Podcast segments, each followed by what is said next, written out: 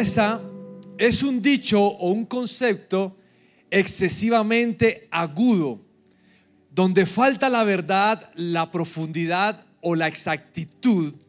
Y cuando decimos que una persona es sutil o que actúa de forma sutil, estamos diciendo que obra y opina con cuidado, de tal manera que lo que nos quiere decir es imperceptible. Hoy le voy a hablar de sutilezas.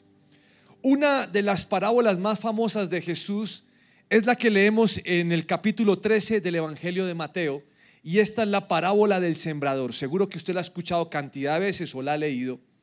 Y en esa parábola es, es, buenísimo porque eh, Jesús está ilustrando cómo se predica el Evangelio, cómo predica el Evangelio. Y hay diferentes cosas que suceden con cuatro tipos de personas. Y Quiero tomar un extracto de esa parábola para explicarles algo con respecto a las sutilezas. Mateo capítulo 13, versículo 4. A medida que esparcía las semillas por el campo, algunas cayeron sobre el camino y los pájaros vinieron y se las comieron. Ahora, lo que sucedía con las parábolas es que después de que Jesús las contaba, sus discípulos le preguntaban, ¿y por qué nos hablas con parábolas? O en este caso, ¿por qué nos hablas con parábolas? Inmediatamente le decían, Señor, explícanos porque no las entendemos. Así que después de esto, después de que Jesús habla específicamente de este tipo de semilla, les explica lo siguiente en el versículo 19 del mismo capítulo 13. Las semillas que cayeron en el camino representan a los que oyen el mensaje del reino y no lo entienden. Entonces viene el maligno y arrebata la semilla que fue sembrada en el corazón. Y es interesante que Dios esté diciendo, Jesús esté diciendo, que Él entrega el mensaje, pero el enemigo viene y lo, rapa, no, lo quita, eh, se apodera del mensaje, nos roba esto. Y sabe que a lo largo de la Biblia vamos a encontrar que ese es el trabajo del enemigo. Jesús lo clarificó en el Evangelio de Juan, dice que el enemigo viene para robar, matar y destruir. Y en la Biblia vamos a encontrar casos donde eh, donde el enemigo busca esas sutilezas para robarnos lo que nos pertenece o lo que somos y en muchos de esos casos lo que busca hacer es desdibujar la imagen que nosotros tenemos de Dios. ¿Quién es Dios? Por ejemplo, en el caso de Eva, le dijo, ¿de veras que Dios ha dicho? Y ese de veras viene cargado una sutileza diciendo como Dios no tiene la razón. No morirán porque Dios sabe que y ahí está la sutileza de Dios está diciendo mentiras. Lo que Él dice no sucederá. En el caso de Jesús le dijo, si eres el Hijo de Dios, demuéstralo. Eh, convierte las piedras en pan. O sea, si, si de verdad tú eres, haz algo para que todo el mundo vea que tú eres. Si está utilizando una sutileza. Si eres el Hijo de Dios, tírate de, la cima del, del templo, tírate de allí. Y en el caso de David, la Biblia dice que Satanás lo influenció de tal manera que él hiciera un censo y obviamente sufriera un castigo él y por ende el pueblo. Entonces ahí estamos viendo en esos tres casos lo que son las sutilezas y la Biblia dice en Corintios que no podemos ignorar las maquinaciones de Satanás porque si no nos va a ganar ventaja. Pues quiero hablarles acerca de esto porque me he dado cuenta que en mucho de nuestro lenguaje, en algunas cosas que escuchamos, se nota la sutileza del enemigo al momento de, de creer o no creer en Dios. Por ejemplo, muchos de nosotros hemos podido pensar en algún momento o pensar hoy que Dios no hace absolutamente nada. Y eso es una sutileza. Y lo decimos porque partimos de nuestra experiencia. Hay gente que dice, es que uno le pide, uno le pide, y cuando Dios le dice a uno que sí. Porque todo lo que yo le pido es siempre, no, no, no, no. Y lo que está detrás de esa expresión es, Dios nunca te va a conceder algo que tú le pides. Es más, hay gente que ha dicho, es que yo oro por los enfermos, he orado por mi tía que estaba enferma y como que Dios me entendió mal porque ella se murió. Entonces está diciendo que Dios no, sanó. Hay gente que dice, pero ¿para qué oro si al fin y al cabo Dios hará las cosas a su manera? Y hacen ver que todo lo que sucede en la tierra es la voluntad de Dios, yendo contra la escritura.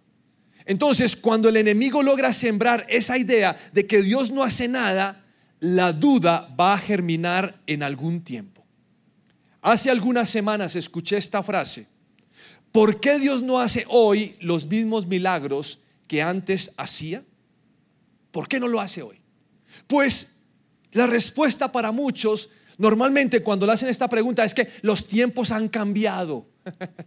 Y dicen, es que Dios ha cambiado. La verdad es que hay milagros en el Antiguo Testamento porque Dios estaba formando una nación. Ya hoy en día no necesita formar porque Colombia está formada. Entonces Dios ya no hace. Dios se desentendió y buscan en cierta medida justificar esto de que Dios no hace nada. Algunos dicen, eh, Dios para engancharlo a usted le va a hacer el milagro, pero después lleve.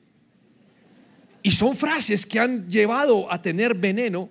Y es increíble lo que una frase así o preguntas así de este tipo pueden hacer en aquellas personas que los escuchan.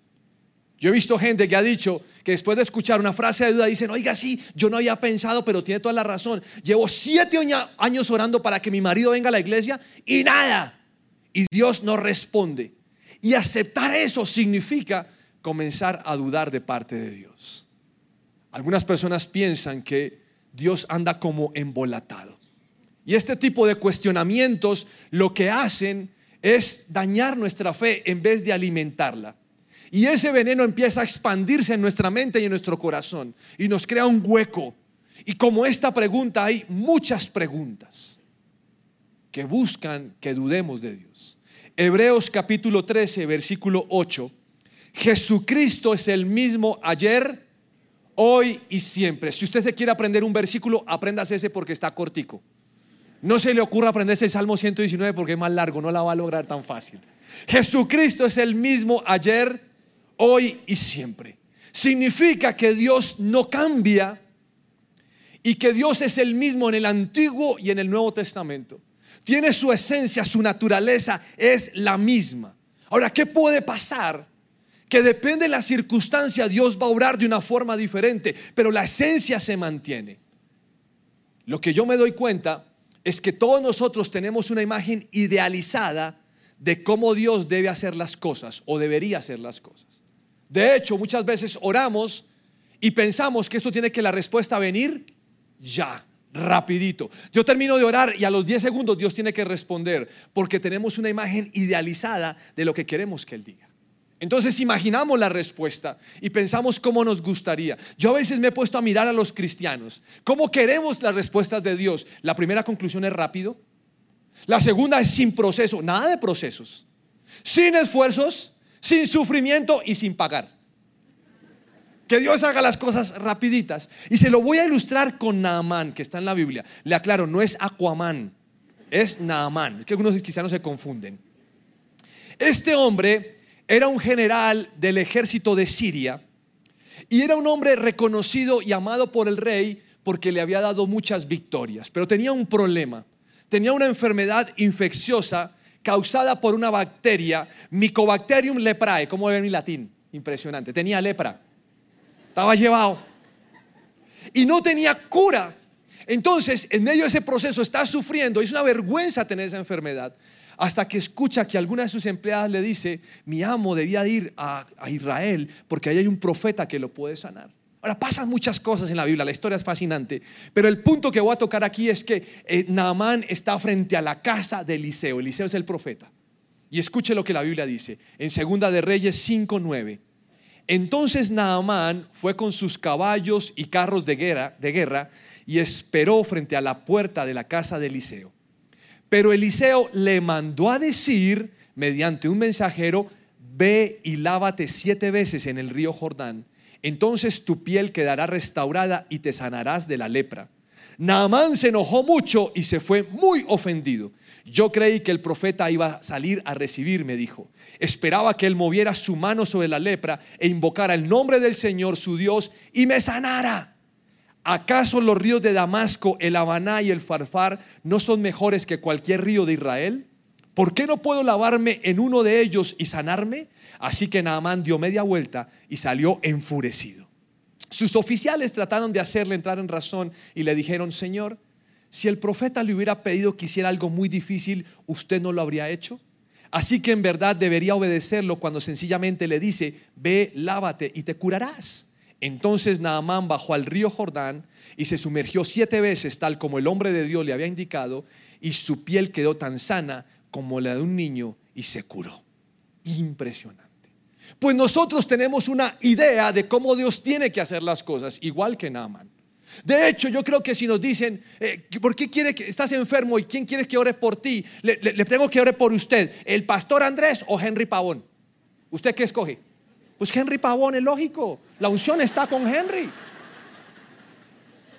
Todos tenemos una imagen de quién queremos que ore por nosotros, porque pensamos que ese que ore está más cercano a Dios. Si me ponen a elegir entre el pastor y un líder de grupo de conexión, quiero el pastor. Si me ponen a elegir entre el que está al lado mío, el pastor, o un servidor, el pastor.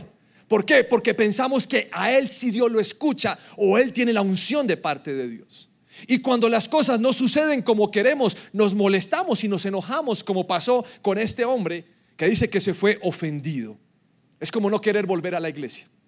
Me gusta lo que él dice ahí porque él dice, ¿acaso los ríos en Siria no son mejores que aquí? Pues tuve la oportunidad de bautizar en el Jordán y este hombre tiene toda la razón. Ese Jordán es horrible. Entra uno blanco y sale negro de la mugre que tiene ese río. Más sucio que carro por debajo salí de ese río. Qué cosa tan horrible. Uy, terrible. Pero a Dios se le ocurrió otra manera. Mientras tú piensas que tiene que salir Eliseo, mover su mano, invocar al mismo Dios, Dios pensó otra cosa. Te vas a meter siete veces en el río Jordán. Diferente el plan. No salió el profeta a recibirlo como él se imaginó. Y es que a veces Dios nos manda a hacer cosas extrañas. Sumergirse en ese río era un acto de fe y obediencia a lo que Dios había dicho por medio de ese profeta. Y Dios tiene diferentes caminos para hacer lo que tú le estás pidiendo. Dios no tiene uno. Tú quieres, tú piensas que solo hay uno, pero Dios tiene múltiples formas de hacerlo. Él hace como quiere. De hecho, yo veo en la Biblia que Dios se mueve de formas diferentes y nosotros no podemos ponerle límites a Él. Una mujer se le acercó por detrás porque tenía un flujo de sangre bastante fuerte y tocó a Jesús y fue sanada. Solo conversó con ella después de recibir la sanidad. ¿A usted no le parece extraño ese milagro? Es sorprendente. En otro caso hay un ciego y Jesús escupió en el lodo. ¿Cómo le parece? Un guento de babas de Jesús. dice la Biblia que se la puso en los ojos. ¿Se imagina eso? Si hubiera sido una mujer con arruga, le dice, maestro, hágale aquí al ladito una vez para las, para las arruguitas. Y lo untó y le mandó a lavarse y quedó sano. Una mujer se acerca a conversar con Jesús y le pide un milagro y, le, Jesús le responde y le dice, mujer, hágase contigo como tú quieres. Y en ese momento su hija fue sanada solamente por la palabra. Le trajeron un sordo y tartamudo y le metió los dedos en el oído. Métale los, dedos en el oído que está al lado ahí. Mira, eso es como, no me toque. Y la Biblia dice que volvió a escupir en el piso. A Jesús le gustaba escupir. Y le tocó la lengua. ¿Cómo la vio? Un leproso le dijo, Señor, si quieres, puedes limpiarme. No si puedes, si quieres. Y Jesús que dijo, yo quiero, hermano. Y se sano, limpio. Estaba una mujer encorvada y Jesús se acerca y le dice, eres libre de tu enfermedad. La tocó y la enderezó. No podemos pensar que Dios siempre va a hacer las cosas de la misma manera, porque es la multiforme gracia de Dios. Deleítate en la forma que Él ha pensado en que puede sanar o hacer un milagro en tu vida, pero no le pongas un estándar. Espera lo que Dios quiere. La idea es que dejes que lo que Él ve lo pueda realizar porque Él ve cosas diferentes. La Biblia dice que Él no te va a abandonar ni a, desamparar. Y la Biblia dice que la vida de los santos están en sus manos. Tú eres un santo, así que Él te cuida. Tranquilo, tranquilo. Mateo capítulo 13, versículo 54 dice, regresó a Nazaret, su pueblo, cuando enseñó allí en la sinagoga, todos quedaron asombrados y decían, ¿de dónde sacas esa sabiduría y el poder para hacer milagros? Y se burlaban. no es más que el hijo del carpintero y conocemos a María, su madre, y a sus hermanos Santiago, José, Simón y Judas. Todas sus hermanas viven aquí mismo entre nosotros. ¿Dónde aprendió todas esas cosas? Se sentían profundamente ofendidos, ¿qué tal? Y se negaron a creer en él. Entonces Jesús les dijo, un profeta recibe honra en todas partes, menos en su propio pueblo y entre su propia familia. Por lo tanto, hizo solamente unos pocos milagros allí debido a la incredulidad de ellos. ¿Qué impide que Dios obre? Pues tengo tres posibles razones. Sé que puede haber muchas más, pero me voy a quedar con estas tres. Y la primera está en este pasaje que les acabo de leer. La incredulidad impide que Dios pueda obrar. No, no lo deja. Eh, y usted dice, pero ¿cómo si es Dios? Sí, pero Dios quiere fe en aquellas personas que necesitan ese milagro. Y para mí esto viene en las tinieblas porque el enemigo siempre quiere que pongamos en duda las cosas que Dios puede hacer, que no creamos. Eso es un plan de las tinieblas. Que la incredulidad se multiplique de tal manera que cuando no creemos nos vamos a quedar sin el milagro. El enemigo sabe que si nuestra fe crece, estamos en la dimensión de la fe. Y las cosas que hemos visto antes van a crecer más. Vamos a ver mucho más porque Dios está dispuesto y disponible para hacerlas. Pero ¿qué hace? Nos trabaja de tal manera que pongamos la mirada en el problema y no en el Dios que puede solucionar el problema.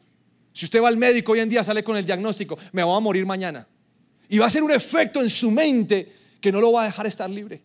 Pero lo que tenía que hacer es traerlo y ponerlo al lado de la Biblia y decirle, Señor, tú eres capaz de cambiar este diagnóstico. Pero muchas veces lo que el enemigo hace nos pone la duda y esa duda queda ahí y nos daña y no nos deja avanzar. Y el pensamiento da vuelta y nos desvela. ¿Por qué? Porque el enemigo no quiere que creamos. Y a veces ponemos más atención a lo que otros nos dicen, no se puede, o tenga un ideal y cuando el ideal no se hace, entonces Dios falló. El plan es que no creamos. Entonces le voy a decir algo. Si tú crees que Dios no puede hacer ese milagro, así será. Dios no te lo va a hacer. Porque tú estás teniendo fe para lo malo. Pero si por el contrario creyeras que Dios puede hacer ese milagro, lo vas a experimentar. Porque es un asunto de cara o sello. Tú eliges qué vas a, elegir, vas a, vas a tomar. La razón número dos por la cual pienso que Dios muchas veces no obra es porque no hacemos lo que nos llamó a hacer. Escuche esto en Mateo capítulo 10, versículos 7 y 8. Vayan y anúncienles que el reino del cielo, del cielo está cerca. Sanen a los enfermos, resuciten a los muertos, curen a los que tienen lepra y expulsen a los demonios. Den tan gratuitamente como han recibido. Lucas capítulo 10, versículo 9. Sanen a los enfermos y díganles, el reino de Dios ahora está cerca de ustedes. ¿Saben por qué no vemos milagros? Porque no predicamos el Evangelio. Y algunos dicen, es que ese es el trabajo del pastor, del profeta, del maestro. No, eso es para todo el mundo. La instrucción fue para todos. Vayan y prediquen. Y las señales los seguirán. Echarán fuera demonios, sanarán a los enfermos, resuciten a los muertos. Pero a veces matamos a la gente antes de resucitar. Y no sucede. Habla de Jesús. Por eso no vemos milagros. ¿Y cómo tendríamos que hacerlo? Arriesgate a orar. Si en tu trabajo, en tu universidad, hay alguien enfermo con una jaqueca terrible, antes de que recurra la pastilla, acércate y dile, ¿me puedo orar por ti? Pero estoy seguro que el temor que vas a sentir será total porque dice, y, si yo oro y no sana, ahí está tu fe. Por eso Dios no sanó. Pero si tú te arriesgaras a hablar del Señor y le dijeras, yo puedo hacerlo, Dios puede hacerlo, yo puedo orar por ti y Dios va a hacer algo, sería diferente. Esto no solamente es para pastores y maestros, es para todo aquel que cree en el Señor Jesucristo para todo el mundo. Pero el enemigo nos ha hecho creer que no, que solamente es para unos. Eso es una mentira. Hace unas semanas salí a montar bicicleta. Hace tiempo no lo hacía y, era bastante tiempo que había planeado. Y dije, Señor, esto va a ser la locura. Y estaba subiendo una montaña y dije, Señor, más o menos va a durar dos horas montando bicicleta. Esto, esto lo quiero hacer. Y estoy subiendo la montaña, empezando mi ruta, y de repente veo que bajan tres personas rápidamente en su bicicleta. Y el que venía adelante se dio un guarapazo un totazo, guamazo, todo lo que finalice en aso, el tipo se dio durísimo en la caída. Salió volando por los aires, tanto que cuando se levanta, se levanta con el brazo eh, eh, eh, como entumido, o sea, no puede, le está sangrando, está como con el hombro unido. Yo pensé, dije, ¿será que se rompió la clavícula? Ay, Señor Jesús. Y cayó la bicicleta en el piso. Y, yo pensé, ¿y ahora este hombre qué? Y venía con dos, y esos dos le preguntan, ¿está bien? Y él se levanta como puede, dice, sí, yo estoy bien. Y se fueron. Y lo dejaron ahí. Y dice, Señor, ¿ahora qué hacemos? Solo pensaba en algo, el buen samaritano, el buen samaritano. Dice, no, Señor, las parábolas ahora no, ahora no, Padre, ahora no. Pero lo vi y dije, no, yo, a este man hay que ayudarle. Entonces tomé su bicicleta, estaba doblado el manubrio. Le dije, yo le, ayudo, yo le arreglo esto tranquilo, como pueda. Y entonces él ve la bicicleta toda vuelta, nada, está mal. Y dice, oye, no puedo ver bien, estoy grave. O sea, estaba en la inmunda, estaba llevado. Y de repente me dice, oiga, usted me hace un favor. Usted me ayuda a despinchar porque se pinchó. Usted me ayuda a despinchar. Y yo pensé, si supiera. Hermano, pues le dije, pues usted me, usted me guía y yo le ayudo. Y ahí como está tratando de despinchar, pero él de repente me dice, no, estoy muy mal, estoy mareado. Le dije, ¿quiere agua? No, no, no. Entonces le siente en esa, en esa roca. Ahora, yo estoy con mi traje ciclista, ¿no? Casco, gafas y aquí tapado. Así, en la oculta, que nadie sepa. Y de repente me dice el hombre, oiga, vea, qué pena molestarlo, señor, es que estoy tan mal. ¿Usted me puede ayudar a estirar el brazo? Yo, yo me le acerco y le digo, no hermano, yo no puedo hacer eso. Lo único que me acuerdo de once es que uno no puede estirar ninguna lesión. Le dije, no, yo no puedo hacer eso porque, porque de pronto es peor, pero hagamos lo siguiente, le digo yo. Yo soy cristiano, déjeme orar por usted. Y él se voltea todo magullado y me dice, ¿usted es el pastor pelufo?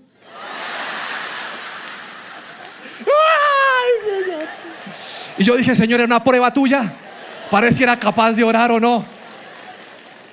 Pero ¿sabe por qué le cuento esto? Porque ahora él se fue y ya el brazo estaba mejor, oramos y el brazo estaba mejor. Pinchado, pero el brazo estaba bien, estaba tranquilo. Pero ¿sabe por qué le cuento esto? Porque, porque yo creo que nosotros tenemos que arriesgarnos a orar por aquellas personas que están en un momento difícil, pero nos da susto. Lo más fácil es llamar al 1, 2, 3, 4. Pero ahora. Bueno, 1, 2, 3. Y doy ñapa. Yo lo quiero retar a usted. Escuche lo que le voy a hacer. Lo voy a retar a que cuando usted sepa esas situaciones, se levante de su puesto donde está y va y le impone manos a esa persona. Si es capaz de hacerlo, no. Le aseguro en el nombre del Señor Jesucristo que un milagro sucederá. Se lo aseguro.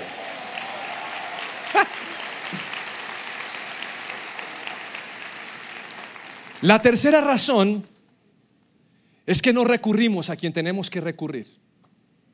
Segunda de Crónicas, capítulo 16, versículo 12. En el año 39 de su reinado, Asa contrajo una enfermedad grave en los pies. La Biblia no menciona que sea pecueca, pero pecueca nadie se muere. A pesar de lo grave que era, no buscó la ayuda del Señor, sino que recurrió exclusivamente a sus médicos. Aquí no dice que no vaya donde el médico, sino dice que él recurrió exclusivamente al médico y no a Dios. Y ese fue el problema. Entonces, ¿qué creo? Que cuando usted esté en una situación compleja, el primero a, que tiene que recurrir, ¿a quién es? A Dios. Yo voy a Dios a contarle cuál es mi problema. Para que Él me dé dirección en lo que Él quiere hacer. Porque Él, él me va a dar una dirección. Ir al médico, yo no sé por qué hay gente que pelea con los médicos o con la medicina, pensando que es falta de fe tomarse la medicina. ¿Quién dijo eso? Para mí tomarme la medicina es fe. Porque Dios nos ha dado también la medicina. Lo que no está bien es desviar la mirada de Dios y que Dios no sea el motivo de nuestra fe. Yo aprendí algo aquí en la oración de las mañanas, ¿sabe? Muchas veces he llegado con dolor de cabeza y yo mismo me he impuesto manos. ¿Usted alguna vez ha hecho eso sobre usted? Llora por mí, Señor, en el nombre de Jesús. Padre, qué buen cristiano, lo que siento por este hombre es algo invaluable. Uh. Señor, te pido que me sanes, Señor, qué dolor de cabeza tan barato, dormí mal. Y hay momentos donde soy muy honesto, a los 10 minutos, 5 minutos, se me quita el dolor de cabeza. Pero hay momentos donde no. Entonces le digo, Señor, entonces, ¿qué hacemos? Y escucho por allá, píldora, píldora, píldora. Me, tomo una pastilla. Yo creo que Dios no pelea con la medicina. Es uno de los medios que Él usa para sanar. Uno de los medios, hay muchos. Basta ver cuál quiere Él. Ahora, si usted tiene una cirugía planeada, usted puede orar por su médico y que Dios lo use y que use la medicina. Esto me faltó a mí cuando me hicieron mi, cirugía de hernia. Lloré por el médico, pero parece que tenía un tema de tembladera porque me dejó dos ombligos. Estoy que me hago una carita feliz. ¿Quiere que le muestre? Señor, usa el médico, usa, no, no sé, lo que quieras usar, lo puedes hacer. Mateo capítulo 15, versículo 29. Bendecimos a los médicos con Pasó Jesús. Debe ser que el marido es médico. Pasó Jesús, no me, distraigan.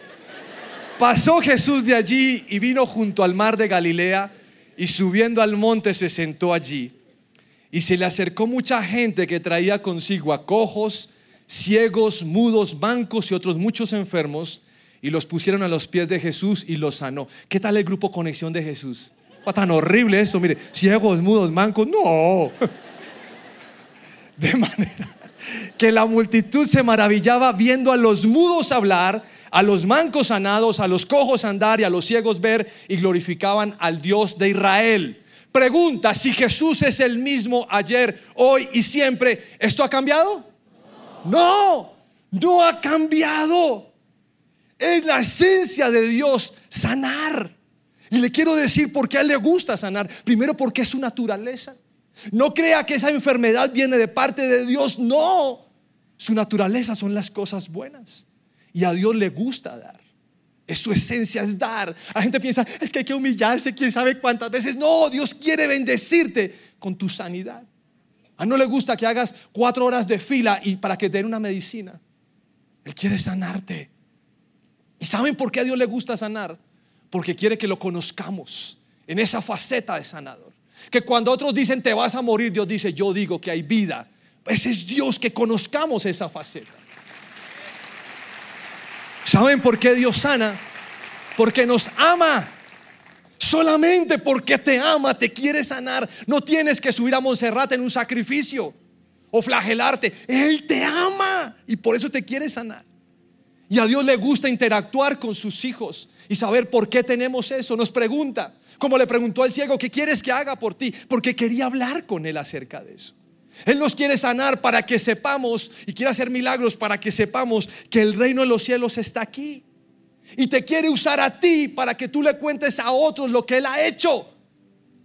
Pero a veces nosotros nos quedamos callados y le decimos a Dios en oración, gracias Señor. Cuéntaselo al mundo. La fe viene por el oír la palabra de Dios y también porque cuentas lo que Dios ha hecho. Dile a la gente lo que ha hecho. ¿Saben una mentira que Satanás ha dicho fuertemente a algunos cristianos? No digas nada porque si tú le das la gloria a Dios, la enfermedad va a volver. Mentiroso. Si Dios te sanó, la enfermedad no va a volver. Te vas a cuidar, pero la enfermedad no va a volver porque Dios es un Dios que sana. Y cuando tú le cuentes a la gente y lo publiques, la gente va a conocer y se va a enamorar de ese Dios sanador.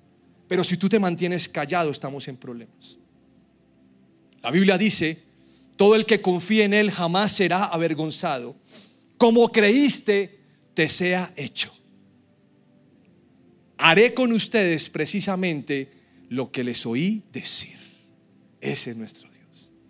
Entonces, si tú te levantas hoy pensando que Dios es un Dios que te tiene en el olvido, que no va a ser, tu vida va a ser así, insignificante pero si por el contrario piensas que tienes un Dios todopoderoso, un Dios de imposibles, capaz de cambiar cualquier circunstancia, no importa la situación en que tú estés, porque cada día vas a decir, yo sé que esto es temporal, porque mi Dios es capaz y me sacará de esta situación. Diferente, diferente, diferente. Por eso tenemos que identificar las sutilezas. Identifica las sutilezas y sácalas de tu vida. No permitas que las dudas entren a tu corazón, porque este es un nuevo tiempo de ver la gloria de Dios. Póngase por favor de pie y permitamos que la gloria de Dios esté en este lugar. Señor, gracias porque estás en este lugar. Y en medio de la adoración te pedimos que fluyas y que te glorifiques y te exaltes porque hay un pueblo expectante de ti. Gracias Señor.